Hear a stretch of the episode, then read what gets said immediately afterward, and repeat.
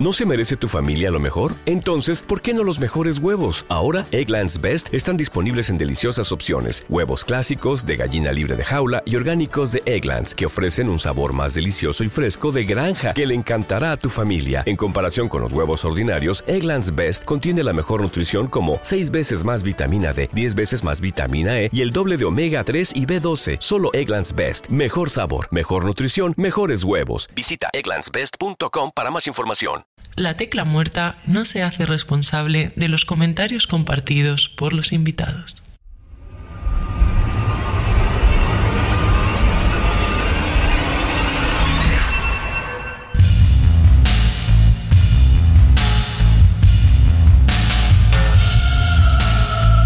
Bienvenidos. Las luces están apagadas y las velas encendidas porque comienza la tecla muerta. Un espacio dirigido y presentado por Jorge Sánchez.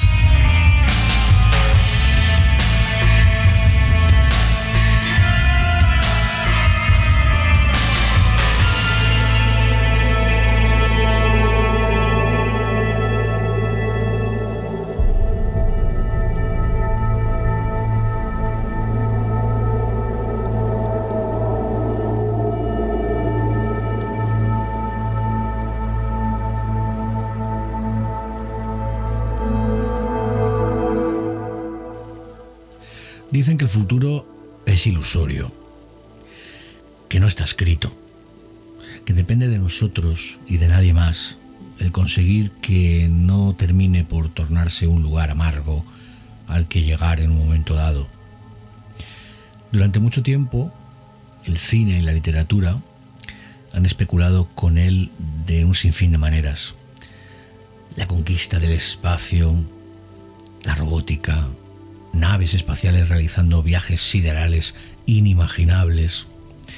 Pero también por alguna extraña razón, quizás dentro de nuestra idiosincrasia tan particular, paisajes desolados, emergencias climáticas extremas, pobreza y clases sociales altamente diferenciadas, inteligencia artificial consciente de sí misma, todos los escaparates, todas las posibilidades, todas las opciones han sido explotadas por la mente humana.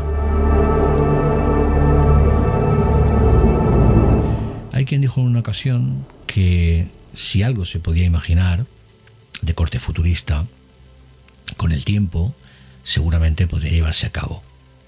Y seguramente es cierto, pero me gustaría añadir que según en qué circunstancias, ojalá se equivoque.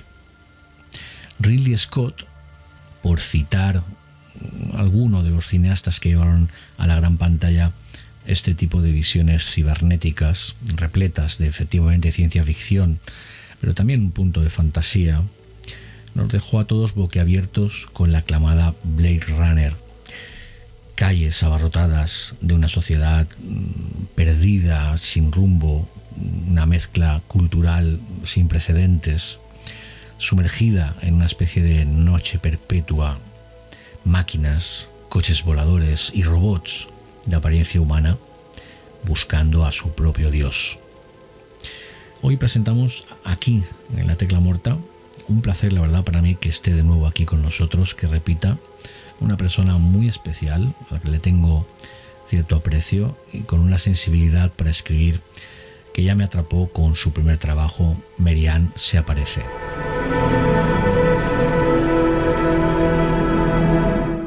Huarte Castro, ¿qué tal? ¿Cómo estás? Muy bien, encantado de estar contigo y con tus oyentes. Bueno, repites, ya es la segunda vez que vienes por aquí. En la primera ocasión fue por Merian se aparece, que me encantó. La verdad es que, bueno, ya estuvimos charlando. Quien tenga interés en escuchar la entrevista que me mantuve contigo, aquí en la tecla muerta, pues puede acudir al canal oficial de Evox del, del programa y escucharlo. La verdad es que estuvo muy bien.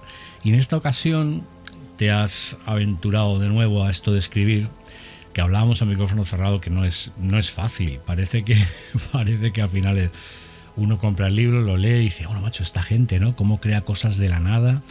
Y al final surge esto, ¿no? Surge Tatú, que es este nuevo trabajo, esta nueva novela de Editorial Apache Libros. Eh, os agradezco de nuevo, como siempre, a ti y a José Luis de Apache que hayáis enviado el, ejemplar. Viene con un marcapáginas precioso.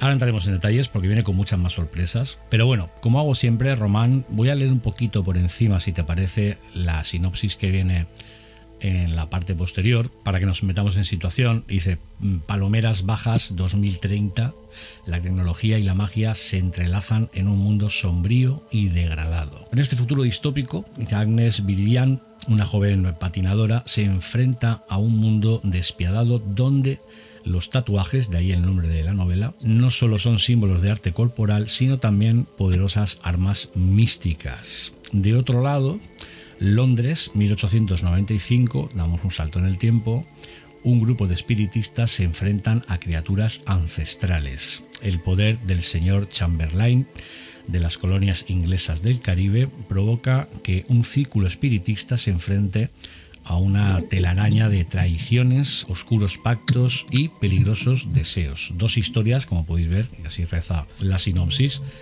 que se entrelazan llevando a los lectores a un viaje inolvidable por el misterioso mundo del eh, vudú y la lucha por el control de las fuerzas sobrenaturales. Bueno, primera pregunta y nos lanzamos, como decíamos, sin guion a la conversación. ¿Por qué ese escenario? Pues es una muy buena pregunta, ¿eh? porque al final, como comentabas tú en el germen de crear, está el chispazo ese de la idea original, ¿no? de, Mm. eso que te mueve a, a- a desarrollar toda una historia. Eh, todo comenzó con la lectura de un libro de Ray Bradbury, ¿eh? una relectura pues de, Mm, Glorias marcianas. Efectivamente, bueno, Mm. títulos que tenía por retrasado, pero en concreto fue, es una obra de, de relatos que se llama El hombre ilustrado. Eh, a mí me, me conmovió porque, bueno, Ray Bradbury ha tocado tantos palos, eh, los ha conjugado tan bien, que me llamó la atención pues que a finales de los 60 él ya tuviera ese- esa visión, pues bueno, esa, ese talento visionario que tiene él, ¿no? Mm, Para desarrollar una historia sobre tatuajes que cobraban vida, ¿eh? fíjate, hace cuántos años, ujú. por todo lo que representa hoy día el tatuaje. Hoy día está en boca de, de muchísima gente, de diversos intereses, o sea, diferentes edades. Mm. Eh, el tema de los tatuajes hoy en día está tan, Sí, tan lo- valorado, lo ha invadido, lo ha invadido todo. ¿verdad? Porque tiene esa ese componente artístico original engloba tantos de tantas variables eh, hermosas no el tatuaje que a mí me parecía eh, pues eso retomar un poquito eh, a Ray Bradbury y, todos los ideales que él que él subrayaba Mm. Nos gusta, yo creo que en realidad nos gusta, ¿no? En el fondo, ese, ese futuro apocalíptico que siempre hemos buscado en el. Hablo como. Intentamos sintetizarlo como especie, ¿no? Como civilización, tanto en el cine como en la literatura, ¿verdad? Al final siempre nos gusta pensar, aunque suene un poco eh, masoquista, que, el futuro. que no hay futuro, que el futuro es destrucción, decadencia, eh, distopía, todo esto que hablamos, ¿no? De que eh, bien por contaminación, por eh, como planteaba ¿no? el Ridley Scott con, con Blade Runner, volvemos a citar la película, entre otras muchas, ¿no? hay muchísimas más en el mundo de- del género, pero siempre parece que tenemos como esas ansias de autodestrucción, yo me atrevería incluso a decir. Sí, cierto. Es parte quizá de, ese gen que nos caracteriza, ¿no? Por ser un poco melancólicos, en el fondo todos lo somos un poco, y un poco agoreros, ¿no? Eh, parece que en el gen humano siempre existe una tendencia a ver el futuro con, con poca esperanza. Confiamos poco en nosotros mismos como seres humanos. Van por ahí un poquito los tiros. leía en otra entrevista que te habían realizado sobre Tatú, que si había mensaje, que si realmente eh, Tatú estaba hecho en esta ocasión para hacer pensar a los lectores en esto mismo, ¿no? en nuestro propio futuro, en hacer una especie de reflexión eh, más profunda del, quiénes somos, hacia dónde vamos, que, que en definitiva son las grandes preguntas, los lugares comunes que siempre han estado en, en nuestras vidas. Tú decías que no, que eras un autor para te gustaba ser un autor para entretener, que te gustaba más el, el provocar un, un profundo entretenimiento, algo más enriquecedor en el sentido de en cuanto a la lectura misma de, de un libro, más que el tratar de poner empeño en trasladar un mensaje. así es. Como dice Arturo Pérez Reverte, a los clásicos se les puede copiar hasta la saciedad todo lo que se quiera. Yo sí que eh, siempre tomo como referencia pues, a, grandes autores. En concreto también me he querido centrar en, algo que hizo Camilo José Cela con, La Colmena. Mm. Camilo José Cela eh, siempre eh, ha mantenido que él con esta novela no pretendía criticar la sociedad en la que él vivía, sino todo lo contrario, simplemente entretener. ¿eh? Aunque las visiones pues, de los lectores quisiera, pues, de alguna forma quisieran trasladar eso pues a una crítica social, pues él, siempre puso un freno eh, ante eso. Y sí que es verdad que después el tiempo, la crítica, a él lo ha relanzado como un literato. Nunca dejó claro que lo que pretendía con sus obras era ser eh, un gran literato, sino que lo que pretendía era ciertamente entretener. Entonces, yo creo que es una bonita forma de afrontar eh, las creaciones. no, no tener una pretensión de digamos, de trascender como, como literato. Eh, eso es al final la crítica eh, quien tiene que valorarlo. Y más cuando, es, sin más, es una pincelada de humildad. ¿eh? Y sobre todo, otra de las razones por las que lo dije es porque actualmente se publican tal cantidad de títulos que yo pienso que al final los lectores lo que pretenden un poco es evadirse un poco de, de esa realidad que quizá eh, nos está fastidiando un poco, ¿no? pues parece ser, ah. bueno, las guerras, todo lo que está ocurriendo, pues al final nos sobrepasa y lo que queremos es un poco evadirnos de todo eso. Entonces ah. yo sí que quería eh, pues romper una lanza en favor pues de, esos lectores que lo que quieren es evadirse un poquito. Puede resultar paradójico, Román, porque fíjate, hablamos de un futuro distópico, hablamos de todo este caos, de todo este desorden, de una civilización. hablo de, por supuesto, de esa, de esa primera historia, no la de no la de 1895, esta más futurista, que además pones como, no sé si lo has hecho a propósito o no, aquella famosa Agenda 2030, ¿no? como límite o como tope cronológico de nuestra historia para ese caos. Pero fíjate que tú acabas de decir, el lector lee para evadirse de la realidad que en el fondo no le gusta o que en el fondo pues con la que no está de acuerdo, pero vamos hacia eso no, no, quiero, no pretendo ser agorero, no, no, me, malinterpretéis, pero en el fondo, cuando tú mismo lo acabas de decir, cuando uno analiza la realidad hoy en día, pues la verdad es que es para echarse las manos a la cabeza. Y fíjate que eh, preferimos la distracción, preferimos al final, que, que, es razonable, ¿no? Hasta cierto punto es, es, obvio que a nadie le gusta y que siempre cada uno busca sus formas para, para evadirse de todo eso. Pero que es paradójico, me resulta, por lo menos a mí paradójico. Ciertamente, es que, es que, esta novela es que has dado en el clavo en todo. Eh, vamos voy a empezar por el principio, por el primer dato que has dado. Lo de la Agenda 2030, efectivamente está hecho a propósito. Eh, el inicio de la novela es eh, esa fecha límite, 2030, en la que nada ha salido como tenía que salir. Y la segunda parte, que va un poquito por lo que dices tú, es no ser agorero, sino también utilizar esta fórmula eh, como un agente, digamos, como un elemento generador de eventos. Digamos que yo lo utilizo como un explosivo, digamos, para contar algo original y que no es lo que espera el lector. Porque mm. muchas veces lo que se utiliza como, digamos, como argumento para, para iniciar historias es no contar al lector lo que él ya sabe o ya ha oído antes. Entonces, eh, yo sí que lo he utilizado un poquito como recurso literario ¿eh? para contar una historia original que sorprenda al lector. Entonces, no, yo no quería que se trataran temas eh, sensibles, pues como el ecologismo, pues el veganismo, por ejemplo, de una manera que el lector ya conoce o que ya tiene asimilado. Quería contarle una historia que de alguna manera funcionara como una disrupción de lo que de lo que tiene en su cabeza. y de alguna manera yo lo que quería era pues llegar a, digamos a la, mente de los lectores pues como un hachazo. O sea, digamos que lo que quería era eh, ser rompedor ¿eh? en, lo que, en lo que se cuenta en relación a todo esto.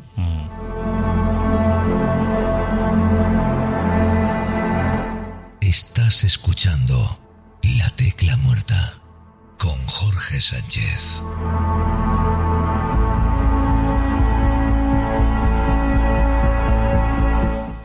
La otra parte de la historia que tocas en 1800 con el tema del vudú, el tema del vudú ahora has quedado mucho de sí. tanto como ensayos literarios que transmiten un pensamiento, una idea, un concepto, un estudio sobre ese tipo de, de elementos más folclóricos, ¿no? podríamos decir, de, diferentes culturas de Haití, de, de América Latina que siempre ha sido apasionante. Personas que se han interesado en las costumbres eh, un poquito más salvajes, entre comillas, en cuanto a antropología, ese tipo de cosas. A mí me recuerda siempre a aquella famosa película que me pareció en su momento y me sigue pareciendo una maravilla, que era La serpiente y el arco iris. No sé si la has visto, imagino que sí. No la, tengo en mi filmoteca. Bueno, pues. Ahora que me la está recomendando, le, le voy a echar un vistazo. Te la recomiendo porque, de hecho, yo creo que para mí es la mejor novela, la mejor historia y la mejor película llevada la pantalla que trata este tema de, la efectividad del vudú. Vamos, al final tú decías la palabra fe. Es cierto que en todo lo insólito, en todo lo que. todos los elementos fronterizos, siempre hay un, acto de fe. O creemos en la vida después de la muerte, o creemos en ese tipo de historias. Y en el tema de vudú, en la película decía la frase. El, maestro vudú al yankee americano. Al final el argumento venía a contar que una empresa farmacológica eh, se interesaba por la tetrodotoxina, que es el elemento que emana de las púas o de cierta parte de la morfología del pez globo, que mm, tratado con ciertos procedimientos generaba un polvo, llaman el polvo zombie, y que pulverizado sobre una persona provocaba la, famosa catalepsia, la muerte aparente, y esos zombies los famosos de la historia que se tratan luego al cine, vienen por eso, la persona no está muerta, está en catalepsia y cuando revive emerge de la tumba y, es el famoso y conocido y controvertido zombie, ¿no? Y esa frase decía, esto funciona si realmente crees que funciona. Es decir, cuando, si tú no tienes fe en, eh, en todo lo que tiene que ver con el vudú, al final el, chamán, el, el, ritualista, el que, el que al final conforma todo lo que va a dañar, porque en principio también es un, malentendido. ¿no? En principio, a nivel cultural, la gente piensa que el vudú es para dañar, para hacer mal, pero también existen rituales para favorecer, para hacer el bien, entre comillas. Me parece apasionante. Igual que tenemos fe en que, aunque parezca increíble pensarlo, que no hay futuro, como decíamos hace poco, ¿no? que, que todo está marcado con ese límite que tú decías del 2030, de que nada ha salido como tiene que salir y que vamos cuesta abajo y sin frenos, de mismo modo hay fe en que hay algo que puede dañar, no sabemos de qué modo, a alguien que está a la distancia. Y en este caso, además, en el libro tú lo transmites con el tatuaje y con una serie de historias. Bueno, en fin, me parece apasionante este tipo de, enfoques. Efectivamente, vuelves un poquito a, llegar a la esencia eh, de lo que cuento en la novela. Yo en concreto, eh, aparte de encontrarlo fascinante el tema del vudú, para mí era un elemento muy importante porque en ese futuro tecnológico en el que aparece el multiverso, la inteligencia artificial, como te he dicho, es una novela de contrastes, de contradicciones. Lo que quería era centrar eh, los problemas humanos en una solución humana. Mm. Y en una sociedad tan tecnificada, tan tecnológica, a mí me parecía eh, ciertamente apasionante introducir el elemento de la magia. Mm. Digamos que yo lo que pretendía era que los problemas humanos eran solucionados por humanos ¿eh? y que en ningún modo la inteligencia artificial eh, se convirtiera en un protagonista de la historia. Eh, digamos que retomar los elementos mágicos, mezclados, como muy bien has dicho, a la hora de introducir los elementos químicos que hace posible el hechizo vudú, se intercalara en la sociedad, en esa sociedad ya degradada pues, por las drogas, por los productos alimenticios adulterados, por la química precisamente, era crear pues eso, esa sociedad degradada, distópica, que tuviera como centro esa diversidad humana, eh, ancestral, que tiene que ver con los ritos mágicos, con los ritos trascendentales o falsamente trascendentales que provocan las sustancias químicas y junto a, pues digamos, ese contraste tecnológico, eh, llegar a una solución, digamos, de, reconquista de lo, de lo, ancestral, de lo puramente humano. Mm. De hecho, román, sin ánimo de nuevo de ser pesimista, resulta de nuevo, y vuelvo a utilizar la palabra paradójico, porque cuando uno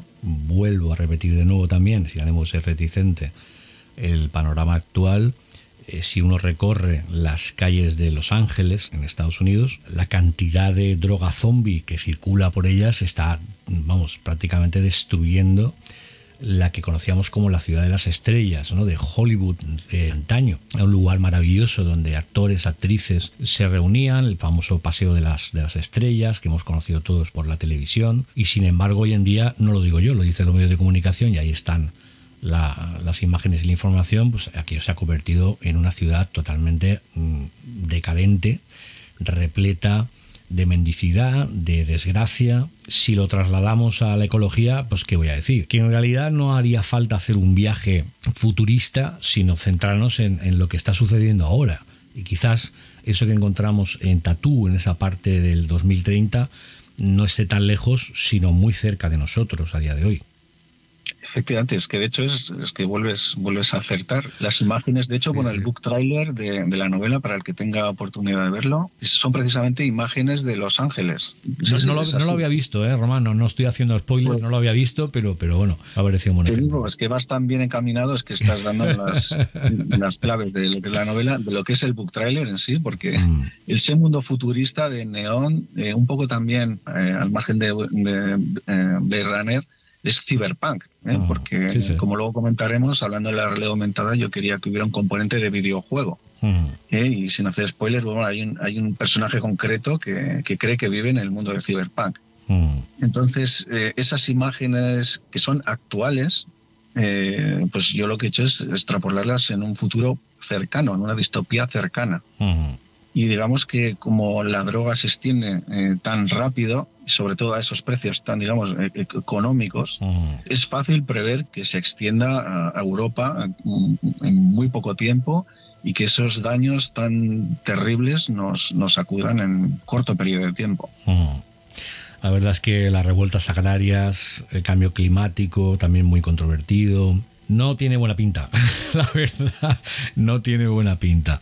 Cambiando de tema, eh, la parte más, mm, bueno, más llamativa, esa parte que además eh, se resalta visiblemente mucho en la, en la tapa, en la portada de, de Tatú, de, de esta nueva novela tuya, ese cuño dice realidad aumentada. Me ha parecido una pasada. Me ha parecido una pasada, una idea extraordinaria, que además se te ocurrió a ti, sí que es cierto, el, decías en aquella entrevista que leía, que bueno, que sí que es cierto que los códigos QR han dado para, para muchas cosas, para enlazar a otras páginas web o a, diferentes sites, a diferentes lugares de interés, incluso para escuchar algún tema musical, trasladar al lector o a la persona interesada en ese código QR, en ese producto, sea lo que sea, aumentar eh, la oferta que hace ese código QR de ese producto, pero llevado al libro, llevado a la novela, a la ficción y en este caso al tema de los tatuajes y a esta historia tan apasionante que has escrito, me ha parecido, vamos, mm, no solamente una novedad, sino algo muy interesante y que va a hacer, os aseguro,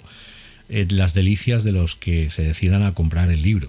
Eh, hace poco, bueno, he estado eh, la, semana pasada en la Cutrecon número 13 en Madrid, bueno, en, el Festival de Cine Cutre, y ahí se habla mucho, bueno, son presupuestos, bueno, eh, películas serie B, serie Z, se habla mucho de los presupuestos bajísimos con los que se juega. Eh, en las artes en general eh, es, de lo que primero que se habla, del dinero. Cuando los presupuestos son bajos se tiende a buscar patrocinios, becas, todo lo que todo lo que ayude a que la creación salga adelante tuve la suerte de, que la agencia de empleo local me becara, que encontrara eh, eh, interesante este proyecto mm. y, que pudiera salir adelante. La idea central, eh, bueno, siendo Tatú una historia, digamos, de tatuajes que cobran vida a través de la magia vudú, era, digamos, complementar, ¿no? También esa dialéctica, esa contradicción entre papel o libro electrónico. ¿Por qué no compaginar los dos? Mm. Si puedes leer, recrear esas historias en tu mente y además interactuar con tu teléfono móvil y ver cómo esos tatuajes se, mediante la realidad aumentada eh, cobran vida en tu teléfono, pues digamos que el entretenimiento, que es de lo que hablamos continuamente, mm. el entretenimiento pues puede llegar a ser eh, más satisfactorio si cabe, ¿no? Y mm, como hablamos de sociedades tecnificadas en las que eh, ya prácticamente casi todo es posible, eh, pues el hecho de que esto saliera adelante pues fue un orgullo para, para mí y para, para, editorial, que José Luis lo, encontró viable y, la verdad que estamos muy contentos con el resultado.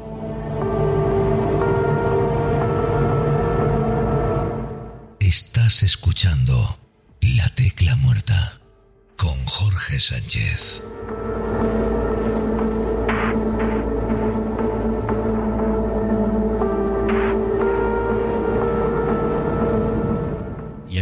Eh, bueno, yo porque tengo un niño de siete años, fíjate, no es un libro obviamente para niños de esa edad, pero alucinaba, claro, de cómo me preguntaba, ¿no? Dice, papi, ¿cómo sale esto del libro? Fíjate que estabas además sin quererlo fomentando el interés por estas cosas cuadradas que se llaman libros, sin quererlo, pero lo, pero lo consigues, ¿no? Así es. Al final eh, se trata de, atraer, eh, si es con la diversión mejor, a nuevos lectores. Queríamos aglutinar lo mismo a lectores jóvenes, como has dicho, para, no, es, no es apto para niños, sería mm. un ratio a partir de 16 años, eh, pero que englobara a personas de incluso de la tercera edad que sé que conozco a muchos que se tatúan, que se están haciendo cada día nuevos tatuajes, mm.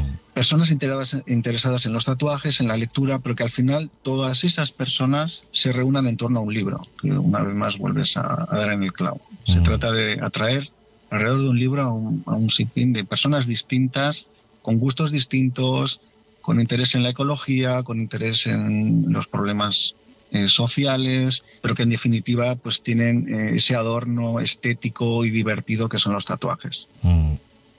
Oye, eh, no sé si, creo recordar que en otra ocasión tú y yo también charlábamos, sabéis que después de las entrevistas off the record, fuera de grabación, siempre nos quedamos un ratito charlando y conversamos, compartimos cosas. No sé si fue contigo, con otro compañero, otra compañera, que hablábamos de esto de, bueno, a la hora de escribir, a la hora que es el, el santum santorum, ¿no? De ponerte delante una pantalla y, plasmar esas imágenes que tienes en la cabeza en, palabras. Una frase, una expresión que dijo el J. Álamo, que decía, bueno, es que al final yo no me considero una autora de género, yo escribo historias. No me gusta utilizar etiquetas a la hora de, bueno, es que soy autor de género, escribo terror, o escribo ciencia ficción, o escribo hay una historia que contar y comienzas a, tirar de ella. Y J. Álamo decía que al final es la historia la que te va pidiendo. Es decir, por muy claro que tú tengas ciertos elementos de la misma, al final eh, es la historia la que se va escribiendo sola y la que muchas veces eh, tira de ti, no tú de ella. Sí, la primera novela, Merian, eh, sería un thriller sobrenatural. En Tatú el trasfondo sigue siendo oscuro, pero sería ya más una fantasía oscura, digamos que el terror se desvanece un poco. Y en otro proyecto que tengo por ahí, eh, me salgo un poquito incluso de lo que es lo, fantasmal, pero continúa, eh, digamos, el germen de todo, que para mí es la ficción psicodélica, digamos, la, eh, cómo actúan las sustancias en el cerebro humano, ¿no? Cómo, cómo hacen que la percepción te lleve a, a lugares, sobre todo que es lo que a mí más me interesa, eh, trascendentales, ¿no? lo que tiene que ver con el más allá. Eh, ciertamente, una vez, como dices tú, eh, se parte de ese germen, de, esa tendencia que se tiene a, por los gustos personales, es casi imposible muchas veces frenar la senda que sigue la historia. Como te hay veces que, que, por mucho que te gusten ciertas cosas o parámetros de los que no te quieras salir, ciertos personajes te superan, ciertas acciones eh, te dejan atrás y no te queda otra que seguir a su rebufo y ver a dónde te llevan. Eh, es así, es así el funcionamiento. Es, curioso, ¿eh? Es curioso porque al final, bueno, no contabas con introducir ciertas cosas, pero al final, como dices tú, aparecen porque la historia lo pide a lo mejor o porque se, se crea un nudo y hay que salir de ese nudo y no sabes muy bien cómo y al final pues se te ocurre cierta historia, cierto recurso y ese recurso da pie después a que sin quererlo, insisto, pues la historia retome a lo mejor un, siguiendo por supuesto siempre un poco la idea central ¿no? de lo que tienes en, mente, pero, pero es curiosísimo, ¿eh? es curiosísimo como el elemento, ese, ese periodo de creación, que al final, como decíamos al principio, hablando fuera de grabación de nuevo, hay brújula o no hay brújula, pero al final la historia se escribe, yo creo que me atrevería a decir que se escribe casi sola, ¿no? Empiezas a vomitar todo lo que sin releer, ¿no? Que decía Lola, decía, no, tú escribe y no releas, tú escribe, escribe, escribe, vomítalo todo y habrá tiempo después de releer, de corregir. Sí, estoy completamente de acuerdo eh, con lo que has comentado tú, con lo que comentó Lola. Yo tengo esa idea en la cabeza, tengo esas variables que, a mí me gustan, que, quiero que estén, pero lo que hago es efectivamente, bueno, quizá mi, mi metáfora vaya más por poner ese, ese pedazo de barro, empezar a moldear ¿eh? pero el pedazo de barro eh, es todo lo que tú quieres poner y luego ya se le dará forma, ya se corregirá, ya se añadirán elementos. Es muy difícil que tú te pongas a escribir eh, de que todo le sale bien a la primera, que tiene la historia muy clara, el principio, el final.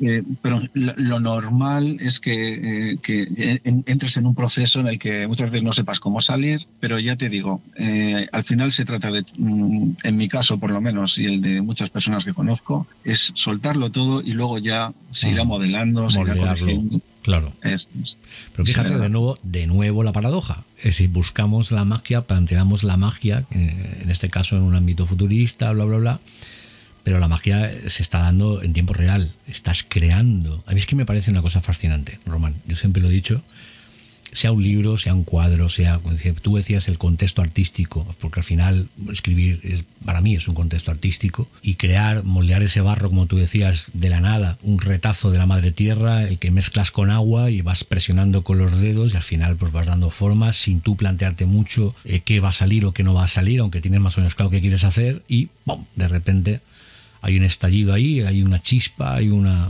luz al final del túnel y surge, ¿no? Y cuando terminas, ese estado, a mí, a mí me pasa de vez en cuando, ¿no? Que estás escribiendo y de repente pierdes la noción del tiempo y dices, oye, macho, llevo aquí una hora y media, dos horas, tres, no sé, el tiempo que puede dedicar cada uno. Y cuando eres consciente del tiempo que ha pasado y que has dedicado, en fin, es como una especie de catarsis, ¿no? Diría yo, no sé si, si tú te identificas con eso, pero es un, ambiente muy mágico. Yo sí que utilizo música, sí que me ambiento un poco para meterme en esa catarsis, pero es eso, yo lo identifico con una especie de estado hipnótico, ¿no? Sí, efectivamente, coincido plenamente contigo. Pensando en esto, precisamente, y en los mismos términos en los que tú estás pensando, incluso otro estado alterado de conciencia. Pues efectivamente, uno similar al de despertarse tras un sueño lúcido, es una experiencia para mí, en parte, eh, con cierta trascendencia. Mm. Entonces, eh, yo lo vivo exactamente igual que tú. Yo creo que muchos oyentes que escriben, que, publican o no, eh, tienen esta sensación después de crear algo. Yo creo que tiene mucho que ver, eh, esta originalidad, pues la creatividad tiene mucho que ver con la trascendencia y que son, como comento, sentimientos de gran profundidad y de conexión con el cosmos, digamos, en el fondo. Yo lo vivo así y yo creo que eh, este pensamiento que coincide plenamente con el tuyo, creo que, estarás de acuerdo conmigo en estos términos. Oye, Merian, eh, ¿te aparece, te sirvió, te ha sido útil a la hora de como experiencia literaria? Me imagino, hoy es una pregunta un poco trampa, porque obviamente sí que habrá sido útil a la hora de hacer un segundo trabajo, de publicar una segunda novela. ¿Has tirado de ahí? ¿Ha habido algún elemento de Merian que te ha servido para Tatú? Pues es curioso, son historias completamente distintas, pero la inercia, efectivamente, la inercia de Merian, todo lo que me ha traído, eh, las opiniones de lectores, eh, todos los lugares en los que he estado, en los que se me ha apreciado, en los que se me ha valorado, eso ha creado eh, en mí una sensación de, sobre todo, de motivación para continuar haciendo lo que me gusta y que eh, vuelve a reforzar todo este sentimiento que decimos de, sentirse pleno con lo que se ha realizado. Entonces, eh, ha sido una motivación muy grande. Eh, las valoraciones de tantos lectores es un empujón fortísimo y que, da una motivación que va un poquito más allá, no, no solamente sentirse orgulloso, sino sentirse un poco trascendente. Esa sería la palabra. Pero sobre todo, ha sido un empujón de motivación muy fuerte.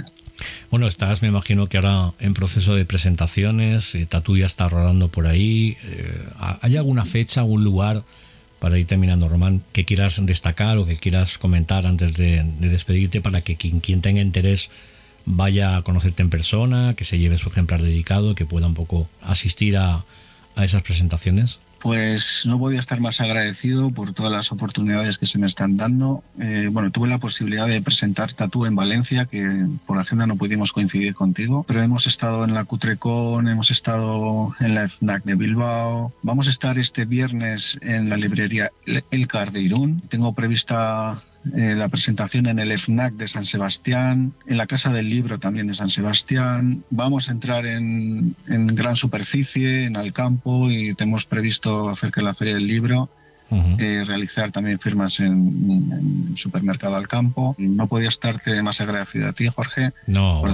por, darme esta oportunidad, porque para mí es, muy importante. Aquí estamos para dar voz y poco más.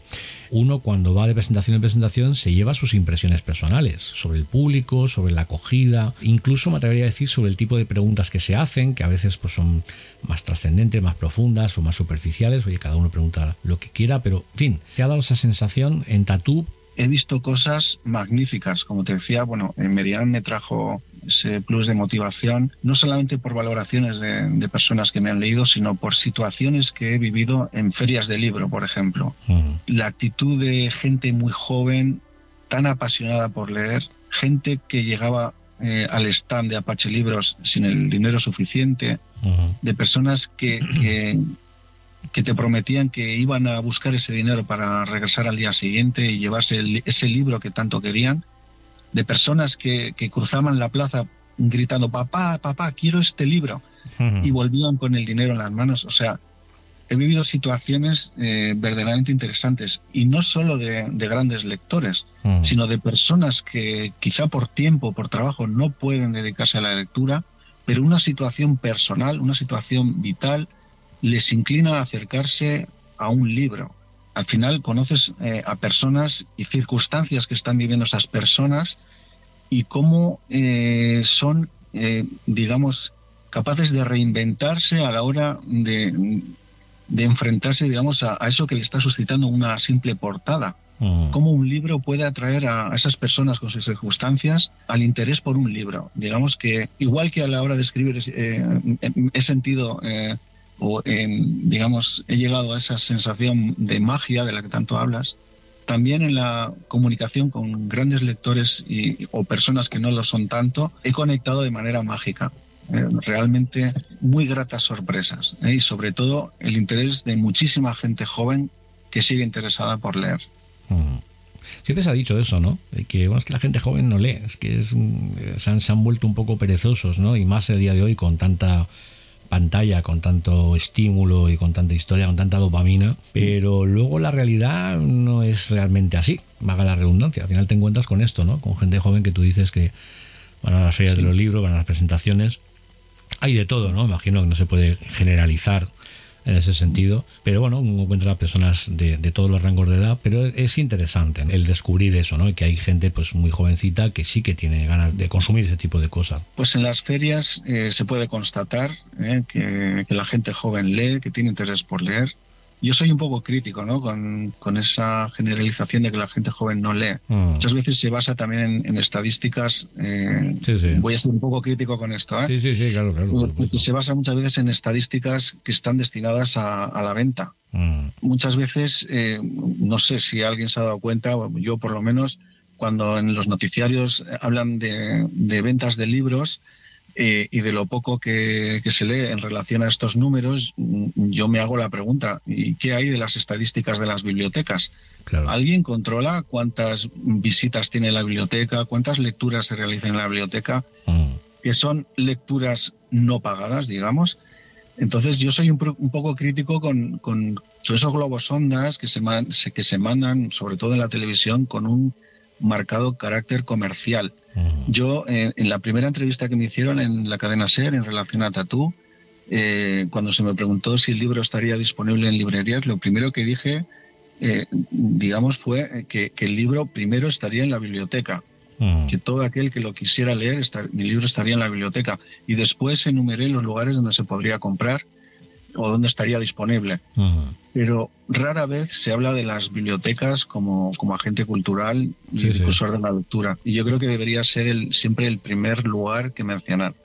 Pues Román, no te quiero quitar mucho más tiempo, pero la verdad es que ha sido un placer, de verdad. Cuando hay feeling, cuando haya más una amistad, o así lo considero yo con vosotros y con vosotras, y compartimos esta pasión que es la de escribir, la de leer, sobre todo la de leer eh, pues se hace mucho más agradable vuestra visita a estos micrófonos. Tatú de Apache Libros. Y como habéis escuchado en la entrevista, pues dos historias. No hemos querido desmenuzar y hacer el famoso spoiler a que estoy acostumbrado a hacer muchas veces, que ya me voy ganando una fama de hacer spoilers. Pero bueno, os recomiendo desde aquí encarecidamente, ¿verdad?, que os hagáis con uno de ellos bien por una biblioteca, bien porque lo compráis en una grande superficie, ya que hemos mencionado esos dos puntos. Realidad aumentada, la verdad es que es una experiencia en toda regla. Me alegro muchísimo de que hayas innovado en ese sentido, de que hayas aportado ese... Siempre se dice un granito de arena, yo creo que es un granazo, un grano de gran tamaño, porque cuando no estemos aquí, Román, como digo siempre, los libros quedarán sin ninguna pretensión de, reconocimiento, pero al final es cierto, eso es un trocito de nosotros y de nosotras que dejamos aquí y que las generaciones futuras, hablando nunca mejor dicho de futuro, pues podrán podrán llegar a ellos y, estar de acuerdo o no, vivir experiencias y, crecer, ¿no? que al final es para lo que hemos venido aquí a la, a la Tierra. Román Huarte Castro, un abrazo fortísimo y te espero por aquí para el próximo. No sé si estás ya en otro, si hay alguna idea, si ya te ronda por la cabeza alguna otra cosa. Ciertamente, ya sabes que... es una pregunta trampa, pero bueno. esto nunca se para y bueno, ya antes también desvelado que algo hay por ahí, así que ya sabes que aquí nunca se para. Y también igualmente un gran abrazo para ti y todos tus oyentes. Un pues placer. Un abrazo fortísimo, Román. Un abrazo.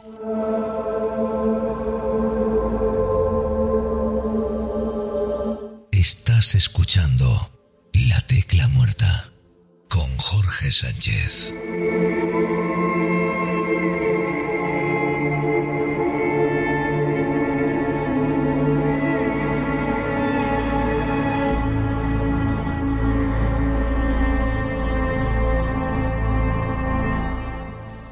Se tocan grandes temas como el relacionado con lo que todavía no ha tenido lugar se nos olvida casi por completo, como le decía Román, el ahora. El ser humano, siempre expectante y con la mirada puesta en el futuro y en el pasado. ¿Qué ocurrirá? Y al mismo tiempo, ¿cómo pudo ocurrir esto, lo otro o lo de más allá? Sin ninguna duda, y reconozco que un servidor tiene que aprender también a conjugar estos tiempos, pasado y futuro, es en el presente donde todo cobra sentido, donde habita la verdad, donde reside el valor de la vida. Carpe diem, que decía el poeta. No corren buenos tiempos, no parece atisbarse luz en el horizonte. El tiempo no acompaña, y nunca mejor dicho. La política parece que lo ha devorado todo. Y de nuevo, todo parece haber perdido el sentido común aun con un panorama tan poco prometedor, está en las manos de todos y de todas el encauzar las cosas, el restablecer cierto orden y cierto sentido a nuestro día a día. En los supermercados, en las paradas de autobús, en el metro, en los bares, en los taxis, en todas partes, nuestros amigos, nuestros vecinos, familiares, conocidos y no tan conocidos, comparten en definitiva, y eso es algo de lo que uno se da cuenta de inmediato, una misma visión. Navegamos hacia ese mismo declive que Román aborda en su novela. No tengo respuestas, no tengo la solución. Lo que sí tengo son ansias por ver resurgir entre las cenizas la cordura, la sensatez, tal vez, y no quiero ponerme romántico, los valores, incluso con los que me crié equilibrados y justos, o eso creo, si todos observamos lo mismo, si todas perciben lo rocambolesco en cada uno de los estratos de la sociedad y no alzamos la voz, estaremos siendo en parte cómplices, partícipes de nuestra propia autodestrucción.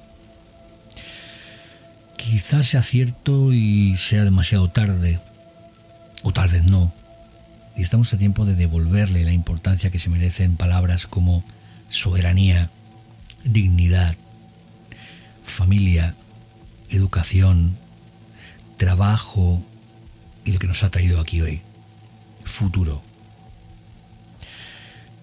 Seguramente para muchos y para muchas mis palabras estén llenas de ingenuidad. Puede ser. Pero al igual que a vosotros y a vosotras, ese tiempo que está por venir me preocupa y mucho. Lo dejamos aquí. Hasta el próximo programa. Abrazos y besos. Chao.